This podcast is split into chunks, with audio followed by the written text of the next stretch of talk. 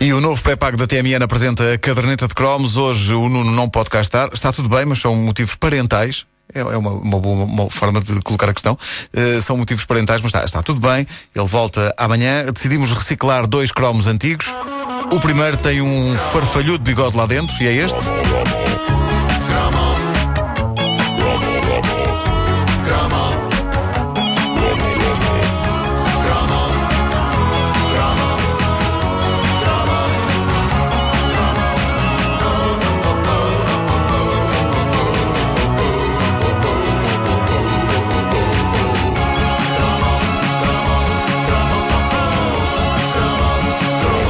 Antes de começar este cromo, permitam-me que vos diga que acho o Manuel Luís Gosta um dos mais talentosos apresentadores da televisão portuguesa. É isso mesmo. É culto, trabalha que se desunha, é, É. divertido, é. É. um mega profissional, por quem já tive eh, a sorte de ser entrevistado algumas vezes. Acho um mestre na sua área, é sempre muito divertido conversar com ele. E feita que está esta homenagem sincera, agora está na altura de gozarmos um pouco às custas do Manuel Luís. Ele não se importa, ele não se importa. E para além disso, esta hora está na TVI já a preparar o programa.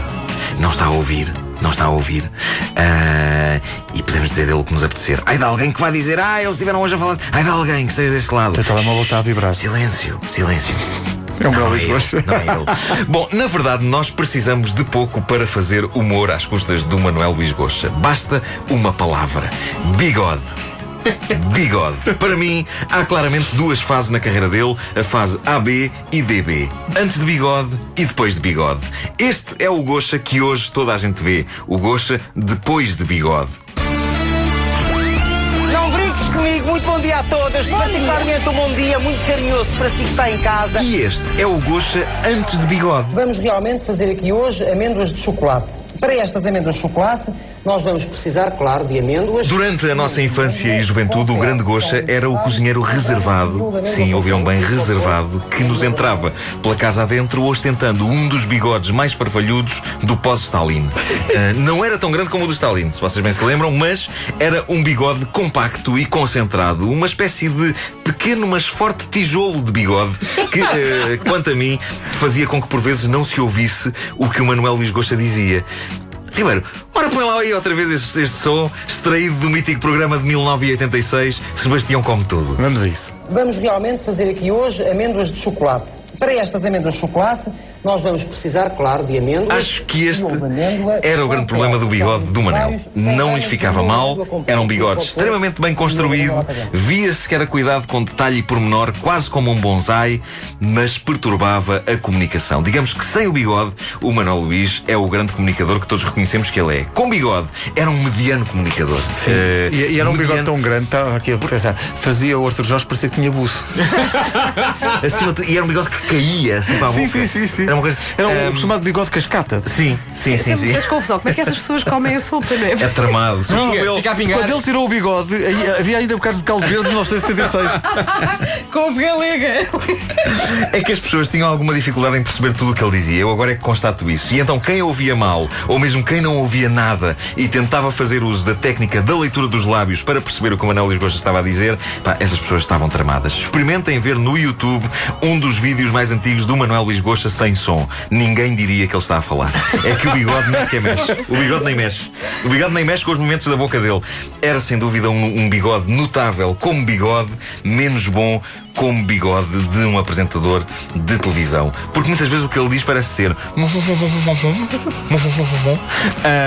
Mas ah, a verdade é que essa é a imagem que nós temos do Manuel Luís Gosta durante boa parte da nossa vida. O homem de bigode que aqui e ali fazia uma perninha como ator. Há que relembrar que o grande Gosta entrou no lendário Zé Gato, É verdade. eh, num dos episódios, mas acima de tudo eh, era ele que nos ensinava a fazer cozinhados brutais em programas como Sebastião Come Tudo. Este programa era bem intencionado, estimulava a petizada a cozinhar e a aprender alguma coisa sobre as várias regiões de onde vinham os pratos. Gocha fazia parelha com um boneco, uma espécie de um marreta, mas em versão barata e encardida, chamado Sebastião. A palavra barata não é nada descabida, não era só o boneco que parecia barato, a própria canção do genérico também. Olhem para a secura disto. Nem um violino, nem um tambor, nem uma corneta. Sebastião come tudo, tudo, tudo. Sebastião come sabe o que quer. Sebastião não quer ser um barrigudo. Lava as mãos e come sempre com talher. Sebastião, Separar, separar. Vocês Posso meter o Ender Pito? Vasco Palmeirinho, tu estiveste Estive. no Sebastião como tudo. Quando andava no colégio, Sim. ainda bem petis, Sim. a minha turma foi assistir à gravação do Sebastião como tudo. E tu, tu tocaste no boneco? Ah, Lembro-me sim, mas foi muito estranho porque. E no quando- bigode do Não, Gocha? Quando lá chegámos, Sim. ainda não estava o senhor que, que manuseava o boneco. Então estava caído. Estava só.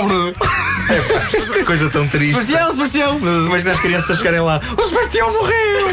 O Sebastião morreu! Ora bem, a letra mais conhecida desta canção tradicional não é bem assim como toca no genérico, mas compreendo que chega à casa e dá pancada na mulher, não. Não caía nada bem. Não caía bem, não caía bem. Depois do genérico era a loucura. Por um lado, Gocha ensinando um grupo de miúdos a cozinhar, por outro, o boneco Sebastião a mandar bitites e a destabilizar. Por outro ainda, a atriz Luzia Paramés, uma das moças da TV Nacional, que em 86 era para casar, a fazer alguns dos papéis mais estranhos que se podiam dar a uma atriz na televisão, como é o caso deste. Foi muito difícil cá chegar. Sim, realmente a Dona Filhós está assim com um ar um bocado aflito. Ai, não é para estar, não é para estar. não sei, não sei. Ai, Sim. Ouviram bem? O Manuel Luís Goxa disse a Dona Filhós. Arrisco dizer que coube a Luzia Paramés a honra de ter sido a primeira, última e única atriz a fazer o papel de uma filhós. E é tramado passar por filhós.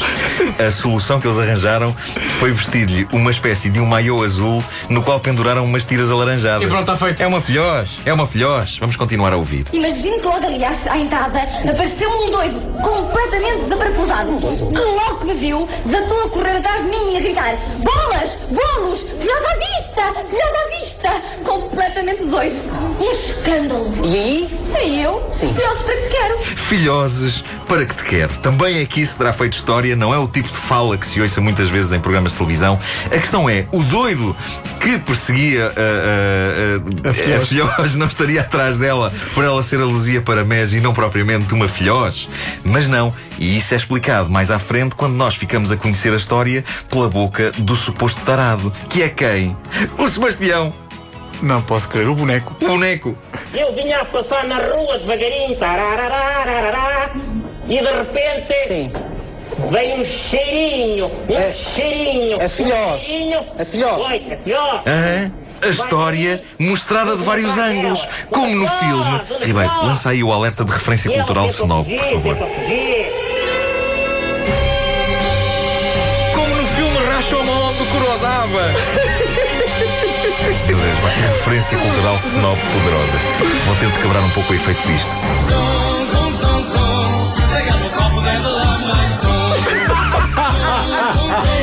Pronto, assim sim. Assim estamos bem.